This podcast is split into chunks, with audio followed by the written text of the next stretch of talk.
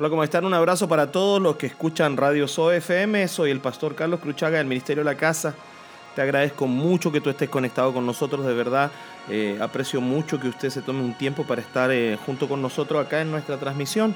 Y, y, de paso invitarte a que sigas siempre conectado. Tenemos mucho material del ministerio, muchas cosas que el Señor nos está regalando por gracia. Y hace unos días atrás el Espíritu Santo puso en mi corazón que solamente el material que ponemos en la radio sea material exclusivo del ministerio. Es decir, cada día que usted conecte la radio y al horario que la conecte, solo va a escuchar al ministerio La Casa.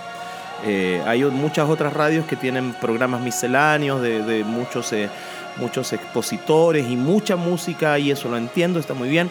Eh, más nosotros hemos decidido que todo nuestro material es solamente material grabado desde aquí, desde el Ministerio de la Casa, eh, en vivo y sin edición. Así que si aparece algo por allá que usted eh, le ponga los pelos parados, es porque está grabado sin edición, porque aquí nosotros queremos fluir y ser lo más genuino posible. Así que esperamos que estas transmisiones le estén bendiciendo, estén bendiciendo su casa, su familia, sus hijos, su llamado, su ministerio, su matrimonio y todo lo que Dios haya puesto en sus manos. nuestra programación se divide en segmentos de alabanza de nuestro grupo musical Casa de Alabanza, en vivo, grabado de nuestros cultos los días domingo y los días jueves, y también de nuestros tabernáculos en vivo, dos horas eh, de oración, de adoración, de tabernáculo, de administración. Eh, también aparte de eso tenemos todas nuestras predicaciones en vivo de los días domingo y los días jueves. Aparte de eso también tenemos nuestro programa Lo Vivo Crece. Eh, que está grabado para enlace. Cuando estábamos en enlace, grabamos muchos programas para enlace y de ahí tomamos el audio y lo tiramos por la radio. Y también eh, lo que estoy grabando acá, eh, como unos podcasts de mi programa Lo Vio Crece. Y también tenemos material exclusivo de mi padre espiritual, el apóstol Guillermo Maldonado, de su programa Lo Sobrenatural Ahora que ese también lo transmitimos, ¿ok? También transmitimos lo sobrenatural ahora y aparte de eso tenemos un segmento dedicado exclusivamente al Ministerio Internacional El Rey Jesús. ¿ok? Todo lo que sucede allá en el Rey Jesús en, en Estados Unidos, en los CAP, en la Escuela del Ministerio Quíntuple y todo eso que es un material que usted le va a bendecir mucho, mucho, mucho, mucho, mucho. Así que muchas gracias por permanecer siempre conectados con nosotros acá en el Ministerio La Casa. Bueno, quiero entrar a una enseñanza cortita. El libro de Mateo 16, 13 eh, es un, capítulo bien conocido de la Escritura. Es allí cuando Jesús, cuando eh, Pedro le dice al Señor, tú eres el Cristo, el Hijo del Dios viviente. Esa es una voz de revelación poderosísima. Tú eres el Cristo, el Hijo del Dios viviente. Pero quiero ir un poquito más atrás. Quiero ir eh, por qué vino esa, esa respuesta. Esa respuesta vino por una pregunta que el Señor Jesucristo le hace a sus discípulos en relación a lo que la gente decía sobre él. El Señor Jesucristo le dice, a ver muchachito le dijo, Mateo 16, 13, dice que él se da vuelta y le dice a, sus discípulos, dice, ¿quiénes dicen la gente que yo soy? ¿Quiénes dicen la gente que yo soy? Entonces, lo primero que yo veo ahí es un Jesús preguntándole a su gente, ¿ustedes saben lo que ellos dicen de mí? ¿Ustedes saben quién soy yo para ellos? ¿Ustedes han escuchado lo que ellos dicen de mí? Entonces yo creo que una iglesia debe tener un conocimiento de lo que rodea nuestra fe, un conocimiento de, lo, de las opiniones que rodean nuestra fe. Eh, de alguna forma, y lo, lo hago, eh, lo, hago eh, lo aclaro, eh, Jesús aquí, Él es el centro de nuestra fe, Él es el centro de nuestra, de nuestra creencia, de nuestra confesión, de nuestra devoción, de nuestra pasión. Él es el centro de nuestra fe. Entonces, en un momento Él se da vuelta y le pregunta a sus discípulos, díganme ustedes qué opina la gente, qué, qué opinión tiene o qué concepto tiene, o qué ellos dicen de lo que vendría siendo su fe. ¿ok? De, lo que, de quién soy yo. Como él es, el, él es el centro de nuestra fe, entonces nosotros debemos tener un conocimiento de lo que la gente dice de nuestra fe, lo que la gente cree de nuestra fe. Ahora también estoy certero en esto. La gente tiene la imagen que nosotros le, le, mostramos de nuestra fe. La gente no puede hacerse una imagen que no existe. La gente se hace una imagen que nosotros le mostramos de nuestra fe. Es decir, la única forma que ellos tienen de ver nuestra fe y de ver al Señor Jesucristo es a través de lo que nosotros les reflejamos a ellos, ya sea a través de palabras, ya sea a través de actitudes, ya sea a través de comportamientos, ya sea a través de, cultura, de muchas cosas. Entonces, de repente, mire, yo llevo más de 20 años caminando con el Señor Jesucristo que el Señor me rescató y fue misericordioso conmigo. Pero más de 20 años, casi voy ya cerca de los 18 años de pastorado. Y me encuentro cuando a veces la gente me pregunta y me dice, bueno, ¿y usted a qué se dedica? Yo le digo, eh, bueno, yo soy pastor. Y me dice, bueno, ¿y, pero ¿y a qué trabaja? Entonces ya lo primero que están intentándome entender ellos es como que los pastores no trabajamos.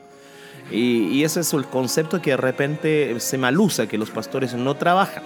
Eh, yo trabajo mi ministerio, yo trabajo mi llamado. Eh, yo en este mismo momento estoy en mi oficina grabando. Eh, estoy siempre aquí en la iglesia. El 90%, 80% de mi tiempo yo lo vivo aquí dentro de mi oficina, en el ministerio, haciendo mil cosas. Atendiendo gente, formando discípulos, corrigiendo algunas cosas, viendo las cosas que faltan. Porque cuando uno es pastor, cabeza de un ministerio y, y tiene que ver muchas cosas. O sea, no solamente predicar o sea, hay muchas cosas que hacer. Lamentablemente hay muchos consiervos que son consiervos de púlpito, o sea, solamente predican y nada más, pero cuando tú tienes un, corazón pastoral, tú estás eh, organizando y moviendo todas las cosas porque uno es cabeza. Una vez yo le reclamé al Señor, le dije, Señor, pero ¿cómo es posible que, que mis hijos no vean esto, que esto está mal acá, que esto no está bien hecho, que esto hay que corregirlo, que cómo no ven esto, cómo no ven esto otro? ¿Y por qué siempre yo tengo que andar viendo todo esto y ellos no son capaces de verlo? Y un día me enojé con el Señor, no, bueno, no con el Señor, con la gente. Y yo reclamé por eso y el Espíritu Santo me dice, mira, me dice, hijo, no reclames más porque tú eres la cabeza y los ojos están en la cabeza. O sea, si tú ves cosas que otros no ven, aún en las deficiencias que se necesitan a nivel templo, es porque tú eres la cabeza y la cabeza siempre es la que lleva los ojos y la cabeza le comunica al cuerpo lo que el cuerpo debe hacer.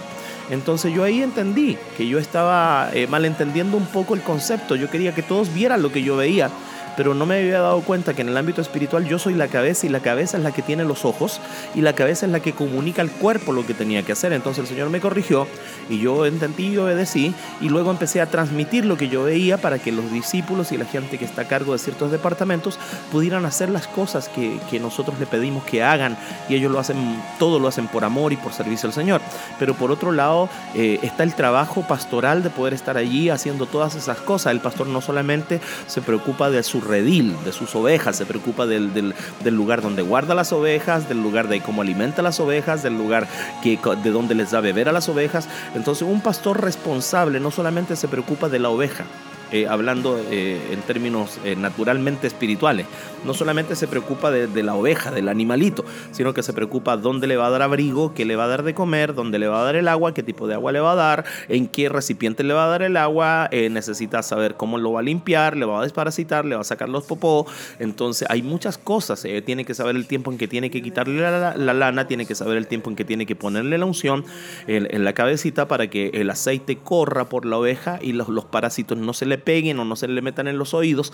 Entonces hay muchas cosas que uno, uno como pastor debe hacer a nivel, a nivel ministerial. Lo mismo pasa eh, aquí cuando nosotros estamos trabajando. Entonces, cuando de repente me encuentro con personas que me dicen, pastor, ¿y usted, usted no trabaja? Yo le digo, ay, señor, la abuela del diablo no trabaja. Yo trabajo mucho, mi esposa trabaja mucho. Y aún bíblicamente la Biblia dice, la Biblia dice que Jesús un día queda mirando a la gente y le dice, mi padre aún trabaja, hasta ahora trabaja y yo también trabajo. Entonces, eh, nosotros los pastores tenemos mucho, mucho, mucho trabajo. Por lo menos yo tengo harto trabajo y lo hago con gozo y lo hago con alegría porque es el llamado que Dios puso sobre mi vida y ese llamado nosotros se lo transmitimos a nuestra gente que también hace su trabajo con mucha alegría y con mucho deseo. Entonces, ¿por qué le estoy diciendo toda esta vuelta? Porque cuando me preguntan, ¿usted no trabaja? No, si yo le digo, yo trabajo. Y me dice, ¿pero usted es pastor? Sí, yo soy pastor, soy cristiano. ¿Ay, de cuál? Bueno, soy cristiano, cristiano, pero ¿de cuál cristiano? Eh, bueno, yo soy cristiano evangélico. Ah, ya, pero ¿de cuál cristiano evangélico evangélico? Y ahí empiezan todas las preguntas. ¿De ustedes de estos, de los que se visten de esta forma, de los que hablan de esta forma, de los que no hablan de esta forma, de los que dicen eso? Entonces todo un enredo que de repente hay que tratar de explicarle a la gente cómo nosotros profesamos nuestra fe. Porque la gente tiene una opinión de la fe, la gente tiene un concepto de la fe. Ese día cuando yo veo a Jesús preguntándole a sus discípulos, yo veo a Jesús diciéndole a ellos, ¿quiénes dicen los hombres que yo soy? Y, y viene y dice que la Biblia que le contestan y le dicen, unos que tú eres Juan el Bautista, otros que tú eres otros que tú eres Jeremías y otro que tú eres alguno de los profetas. Y ahí yo veo cuatro opiniones que rodean el ambiente de nuestra fe. Cuatro opiniones que la gente tiene acerca de nuestra fe. ¿Ok? Unos dicen tú eres Juan el Bautista. Una de, de, las cosas que tenía Juan el Bautista, Juan el Bautista era, era un hombre que tenía un mensaje correcto, él era un hombre que tenía una predicación correcta, él era un hombre que tenía un ministerio correcto, él era un hombre que tenía una, una voz profética correcta y tenía un ministerio bien especial y él era bien especial en todo lo que hacía. Pero vemos esto, la Biblia dice en el libro de Juan 10:41, dice, y muchos venían a él y decían, Juan, a la verdad ninguna señal hizo, pero todo lo que Juan dijo de este era verdad. Entonces ahí están diciendo, mira, eh, nosotros eh, entendemos que esta gente tiene un mensaje correcto, pero no vemos en ellos ninguna manifestación de ese mensaje, no vemos en ellos ninguna manifestación de señales, de prodigios, de milagros. Entonces vemos ya una tendencia eh, que rodea nuestra fe. un 25%, por así decirlo, porque son cuatro conceptos los que tienen. Tienen el concepto de Juan el Bautista, el concepto de Isaías, el concepto de Jeremías y, o, cualquiera de los profetas. Entonces, si yo ahí tengo un 100%, lo digo por 4, 25%. El 25% de, la opinión de, que rodea nuestra fe es esta. Tienen el mensaje correcto, pero no tienen señales, o sea, no demuestran el mensaje. Y de repente nosotros nos encontramos con que eso es, es muy cierto. Nos encontramos con personas, con ministerios, con llamados, con iglesias que tienen un mensaje absolutamente correcto, una teología correcta, una palabra correcta, una doctrina correcta, pero no hay demostración del poder de Dios allí.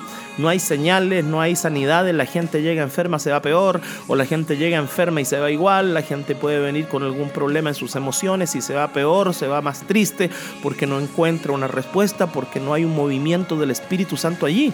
Entonces uno dice, wow, ¿qué está pasando acá si ellos tienen un mensaje correcto? Juan el Bautista tenía un mensaje correcto, eso es indudable. Juan el Bautista estaba llevando gente a las plantas de Jesucristo, tenía un mensaje correcto, tenía una palabra correcta, tenía una revelación correcta de la persona de Jesucristo. Él le preparó el camino al Señor Jesucristo, pero él no hizo ninguna señal. Él no hizo ningún, ningún, ningún milagro, él no hizo ningún, ninguna señal, ningún prodigio, ninguna sanidad, nada. Y, no significa que en el tiempo que él predicaba no existieran estas necesidades. Eh, sí existían, pero él no las hacía. Acá dice que, dice, y muchos venían a él y decían, Juan a la verdad ninguna señal hizo, pero todo lo que Juan dijo de este era verdad, todo lo que Juan dijo de este era verdad. Entonces nosotros vemos ese mensaje confrontacional, correcto, ungido, direccionado a la persona de Jesucristo, pero sin poder.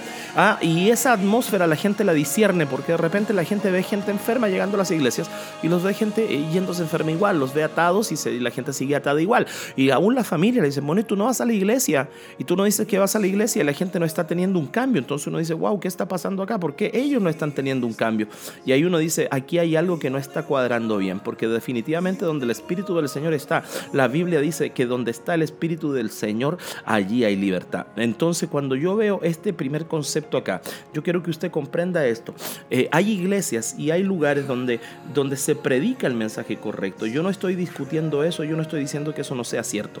Hay lugares donde se predica el mensaje correcto, pero ese mensaje no está acompañado de señales, de prodigios ni de milagros. Entonces, ¿qué es lo que estoy viendo allí? Estoy viendo algo que de una u otra forma eh, no está, eh, no está eh, demostrándose lo que se, se, predica. Y nosotros hoy día estamos en un, en, en un conflicto de poderes en el ámbito espiritual, estamos en un conflicto de poderes bien grande porque la gente hoy día está demandando una demostración del poder sobrenatural de Dios, o mejor dicho, está demandando una demostración del poder de lo que usted le dice. Porque hoy día usted ve muchos canales de televisión y ve mucho esoterismo y ve muchas cosas así raras y ellos están demostrando unos poderes mentirosos.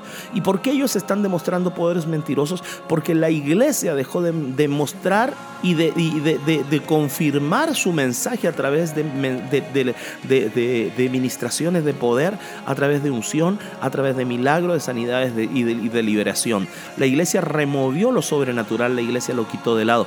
Tiene un mensaje correcto como Juan el Bautista tiene un mensaje que prepara un camino, tiene un mensaje que puede aún llevar a la gente a un arrepentimiento, lo puede llevar a un bautismo, pero no tiene el poder sobrenatural en milagros, señales, prodigios y maravillas, porque ahí lo dice Juan capítulo 10, versículo 41.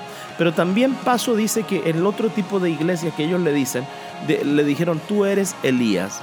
Ahora yo me, me sorprendo de Elías porque Elías eh, es, eh, Elías es un profeta, como todos sabemos, es un profeta lleno de fuego, un profeta lleno de señales, un profeta lleno de autoridad, un profeta que fue capaz de pararse delante de 850 eh, profetas de, de, acera y de Baal y decir, bueno, aquí vamos a vernos las caras porque yo os voy a servir a Dios y, y el Dios que responda por fuego, este sea Dios. Y él fue capaz de pararse delante de 850 seres humanos endemoniados que en un momento podían podían despedazarlo si ellos querían, pero él tenía el denuedo de pararse ahí, él estaba completamente en fuego. Pero si usted se da cuenta después con el paso del tiempo, Elías a, pocas horas de esa tremenda victoria lo vemos eh, huyendo por el rumor de un mañana. Lo vemos huyendo porque, porque Jezabel le mandó el rumor de un mañana. Lo vemos huyendo porque le vino un, miedo, le vino un terror y él huyó. Entonces de repente tú dices, bueno, ¿cómo es esto? Y ahí tienes el otro porcentaje de, de imagen que tiene la gente de la iglesia, que de repente ven iglesias o personas que decían estar en la iglesia o estar en el reino de Dios y estaban en fuego y después tú los ves apagados, en adulterio, caídos, apartados, descarriados y negando el mismo poder que en algún momento ellos cargaban. Entonces tú dices, bueno, ¿qué está pasando acá? Esa es la visión que a veces la gente tiene de las iglesias. La visión que tiene de la iglesia, de repente, no, es que ese, ese hombre de allá era, era cristiano antes, Dios lo usaba, pero no, cayó en adulterio, se fue aquí que allá y se le apagó el fuego y hoy día anda haciendo estafas, hoy día anda haciendo cosas incorrectas. Entonces, ¿qué pasó ahí? Tú ves que un, otro porcentaje de la gente ve a la iglesia como miraron a, a Elías. Si bien era un profeta llena de fuego, si bien era un profeta que estaba en el filo profético, en el filo cortante, pero en un momento él se llenó en su corazón de, de, por así decirlo, yo sé que si usted es teólogo a lo mejor se puede molestar conmigo, pero yo lo quiero hacer sencillo, él se llenó de una depresión, él se metió en una cueva, él quería morirse, él no quería nada más con la vida, él le decía al Señor, ya estoy harto, ya no doy más, sácame de aquí y quiero puro morirme, entonces de repente tú ves cristianos así, que eso es lo que representan, que un día los ven en fuego, los ven en poder y a los tres meses andan con las patas a la rastra llorando las penas. Y bueno, ¿y dónde está el Dios que un día invocaron? ¿Dónde está el Dios que un día dijeron, este es Dios, este es Dios, este es el Dios de fuego? ¿Dónde está el Dios de fuego que un día ellos invocaron? ¿Dónde está el Dios de fuego que un día ellos creyeron? ¿Dónde está el Dios de fuego que un día ellos le mostraron a la gente? Al cabo de tres meses los ves allá derribados, los ves en adulterio, los ves en fornicación, los ves otra vez en pornografía y los ves tirados allá y tú dices, bueno, ¿qué está pasando acá? Y el problema es que la gente que los vio testificando los vuelve a ver pecando. Entonces dice uno, bueno, ¿qué es esto? Esto es otro, otro más del montón y a la larga nos echan a todos dentro del mismo saco. Y eso no está bien. Entonces, cuando Jesús se da vuelta, le dice a la gente, bueno, ¿quiénes dicen ellos que yo soy? Bueno, ellos dicen que tú eres uno que tiene un mensaje correcto, pero sin señales. Otros dicen que tú eres uno que está en fuego, pero que al poco tiempo estás apagado. No sé si me está entendiendo. O sea, yo lo estoy parafraseando de alguna forma para que usted lo entienda. Y otra parte dice que le dicen tú eres Jeremías. Y esto me llama la atención porque Jeremías todos sabemos que es llamado el profeta llorón. Entonces de repente usted se encuentra con personas que le dicen, no, es que ser cristiano es un, valle de sufrimiento, es un valle de dolor, es un valle de angustia, es un valle de tristeza, hermanito, pero así, a puros dolores, llegaremos al reino de Dios, amén, porque Él nos ama, amén, gloria a Dios. Entonces, ¿qué es lo que ve la gente? La gente dice, bueno, si, si estoy en el mundo puro sufriendo y después me quiero hacer cristiano para seguir llorando como llora este, mejor me quedo en el mundo, por lo menos allá la cerveza me consuela, la droga me consuela ¿Y cómo va a ser cristiano? Para puro llorar. Entonces de repente usted se encuentra con gente que cree, perdón, que ser cristiano es una vida de puro sufrimiento permiso, estaba bebiendo agua, es una vida de puro, eh, de puro sufrimiento, es una vida de puro dolor, es una vida de pura angustia, es una vida de que estoy mal y mañana estaré peor, pero no importa porque soy santo y me voy con el Señor, no importa, tengo los zapatos llenos de hoyos, pero el Señor me ama, no importa, no tengo una chaucha, pero soy, pero soy, eh, soy un hombre rico en el espíritu, entonces la gente dice, no, ¿y este qué le pasa? Antes, antes por lo menos se maquillaba y ahora que se hizo cristiano anda con cara de pantruca, o sea, pero por Dios, ¿qué está pasando? Entonces nosotros vemos que la gente de repente tiene esos conceptos porque dice, bueno, una iglesia es una iglesia eh, allá donde puro lloran, puro sufren, todo es malo, la Biblia, eh, ellos andan allá diciendo, no gusten, no toquen, no miren, no, no, coman, no participen, no hagan, no hagan, entonces al final se les vuelve un mundo de prohibiciones y no le enseñan a la gente la riqueza que hay en el servicio santo a Dios, sino que le enseñan un mundo de prohibiciones, un mundo de dolor, un mundo de que todo es malo, que todo es terrible, que esa gente no ni siquiera puede darle un regalo de cumpleaños a su hijo porque es malo, porque es pecado, porque es vanidad, no pueden arreglarse, no pueden verse lindos porque es pecado, porque es vanidad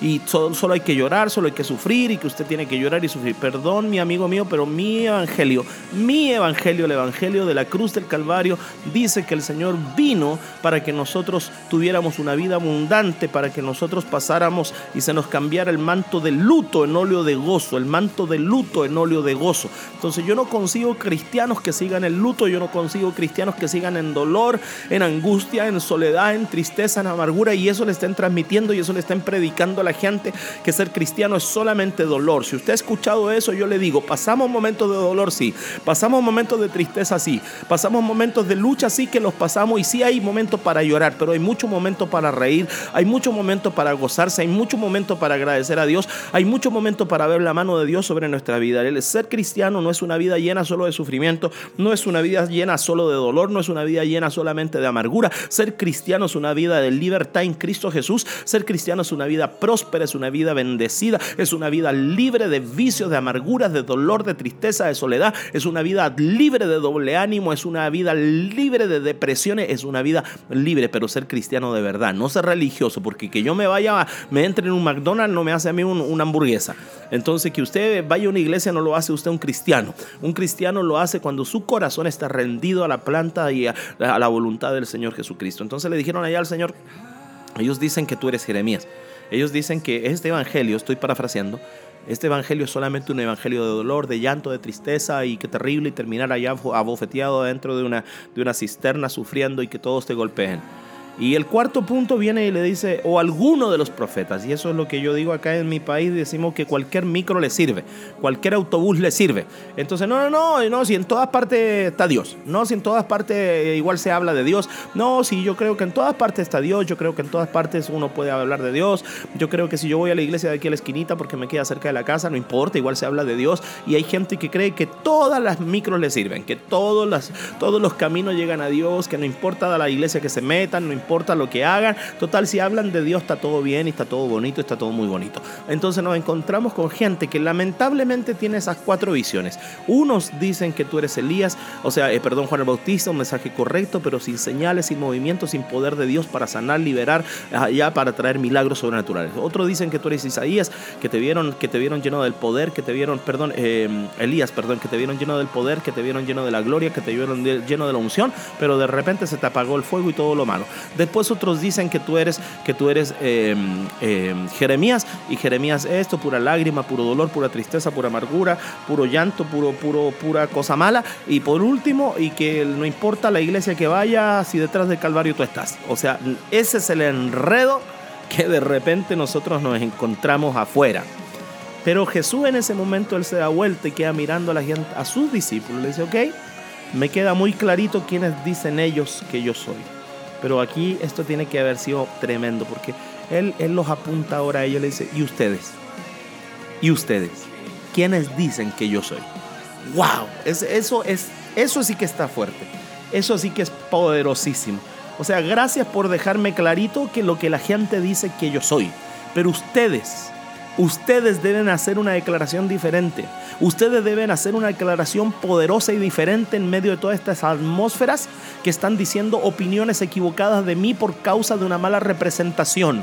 Porque cuando se representa mal un ministerio, cuando se representa mal el reino de Dios, cuando se representa mal a nuestro Señor Jesucristo, las opiniones de Jesús estarán divididas. Las opiniones de Jesús estarán completamente tergiversadas de la verdad. Pero cuando se habla la verdad, cuando se habla de Jesús, cuando tú tienes una claridad de quién es Jesús para ti, cuando tú tienes una claridad de quién es Jesús para ti, de lo que Jesús hizo por ti, tú puedes decir como dijo Pedro, mire Señor, allá afuera dicen esto de usted, allá afuera dicen esto otro de usted pero yo le digo algo a usted, Señor. Usted es el Cristo, usted es el Hijo del Dios viviente. Usted no es por allá cualquiera, usted no es allá eh, Jeremías, ni, ni Elías, ni Eliseo, ni ninguno de esos por allá que andan llorando. Usted, Señor, ese es el Cristo, el ungido, el Hijo del Dios viviente, el Hijo del Dios viviente, aquel que tiene el poder para sanar, liberar, restaurar, poder que no manifestó, poder que no manifestó Juan el Bautista. Usted es el que tiene la templanza del carácter y la firmeza y el fuego constante y sin doble ánimo, sino que con carácter que no manifestó, que no manifestó Elías. Usted es el, el, varón experimentado en quebranto, sí, pero es el varón, el varón de gozo, es el varón de óleo, es el varón de consolación que no pudo experimentar allá en la iglesia Jeremías, por así llamarla. Y usted no es cualquier persona, usted es un solo mediador entre el cielo y los hombres, un solo mediador entre Dios y los hombres. Usted es el nombre que hay sobre todo nombre en el cual no hay otro camino para ir a Dios que no sea usted, porque usted dijo que usted era el camino, la verdad y la vida. O sea, fíjate, en ese momento Jesús dice, yo necesito que en este lugar ustedes afirmen mi nombre, afirmen mis atributos, afirmen quién yo soy para ustedes, afirmen lo que yo soy capaz de hacer para ustedes, afirmen lo que yo soy capaz de hacer para otros, afirmen lo que yo soy capaz de hacer porque quién yo soy para ustedes. Eso es lo que de repente en este sistema nosotros tenemos que traspasar. No me importa lo que otros digan de Jesús, no me importa lo que de allá diga de Jesús, no me importa lo que del de allá le hayan dicho que ese era Jesús. Yo sé quién es Jesús para mí. Y conforme a quién es Jesús para mí yo hablo porque conforme a quien Él es para mí yo hablo. Él para mí es mi Dios, Él para mí es mi Señor, Él para mí es mi Salvador, Él para mí es mi proveedor, Él para mí es mi sanador, Él para mí es mi rey, Él para mí es mi esperanza, Él para mí es mi futuro, Él para mí es mi sustento, Él para mí es el alfa, es el omega, Él lo es todo para mí. ¿Por qué? Porque en un momento tu declaración debe afirmar a Jesús en medio de toda confusión de la gente alrededor. Tu declaración debe, debe afirmarlo. Tu declaración de quien Él es para ti debe cambiar la atmósfera de esas preguntas donde la gente tiene opiniones divididas, donde la gente no tiene claro quién es Jesús. Tiene que haber alguien que por revelación del Padre, así como Pedro lo recibió por revelación del Padre, tiene que haber alguien que por revelación del Padre le diga a la gente, un momentito, Él no es esto que usted dice, Él no es esto que usted dice, Él no es esto que usted dice y Él no es esto que usted dice. Si a ustedes le presentaron a ese Jesús, lo lamento mucho, qué tristeza, qué pena, pero yo les voy a hablar de este Jesús verdadero, el Jesús que yo he experimentado, el Jesús que sana, el Jesús que libera, el Jesús que restaura, el Jesús que cambia, el Jesús que resucitó, el Jesús que es el único camino para el Padre y no hay otro. Amén. Entonces cuando usted se para en esa autoridad de quién es Jesús para usted, cuando usted se para en esa autoridad de quién es Jesús para su vida, para su casa, para su familia, en ese momento las atmósferas son cargadas, las atmósferas son cambiadas. ¿Por qué? Porque un hombre, una mujer levantó una voz con seguridad, levantó una voz con firmeza, levantó una voz con autoridad para decir, tú eres el Cristo, el Hijo del Dios viviente. Bendito sea Dios. Si usted no conoce a Jesús, por favor yo le pido que en ese lugar donde usted se encuentra, si usted le mostraron una mala imagen de Jesús, yo aquí el pastor Carlos Cruchaga del Ministerio de la Casa, quiero decirle a usted que le engañaron, porque Jesús es el Cristo, el Hijo del Dios viviente. Y yo te invito a que vengas a nuestras reuniones todos los domingos aquí en Gran Avenida 10580, paradero 32 y medio, frente a la Fuerza Aérea, en la comuna del Bosque, en Santiago de Chile, a las 11 de la mañana los domingos y a las 6 de la tarde, y tú vengas a experimentar y a tener un encuentro con el Cristo, el Hijo del Dios viviente. Te bendigo, te bendigo, te bendigo, te bendigo, te bendigo, te bendigo. En el nombre de Jesús el resucitado, sé bendito en todo lo que emprendas y que esta palabra traiga vida para ti, traiga sanidad a tus huesos y traiga, traiga esperanza a tu futuro y traiga liberación a toda atadura a tu alma. Lo declaro hecho por el poder de la palabra en el nombre poderoso de Jesús. Amén, amén, amén y amén. Te bendigo. Gracias.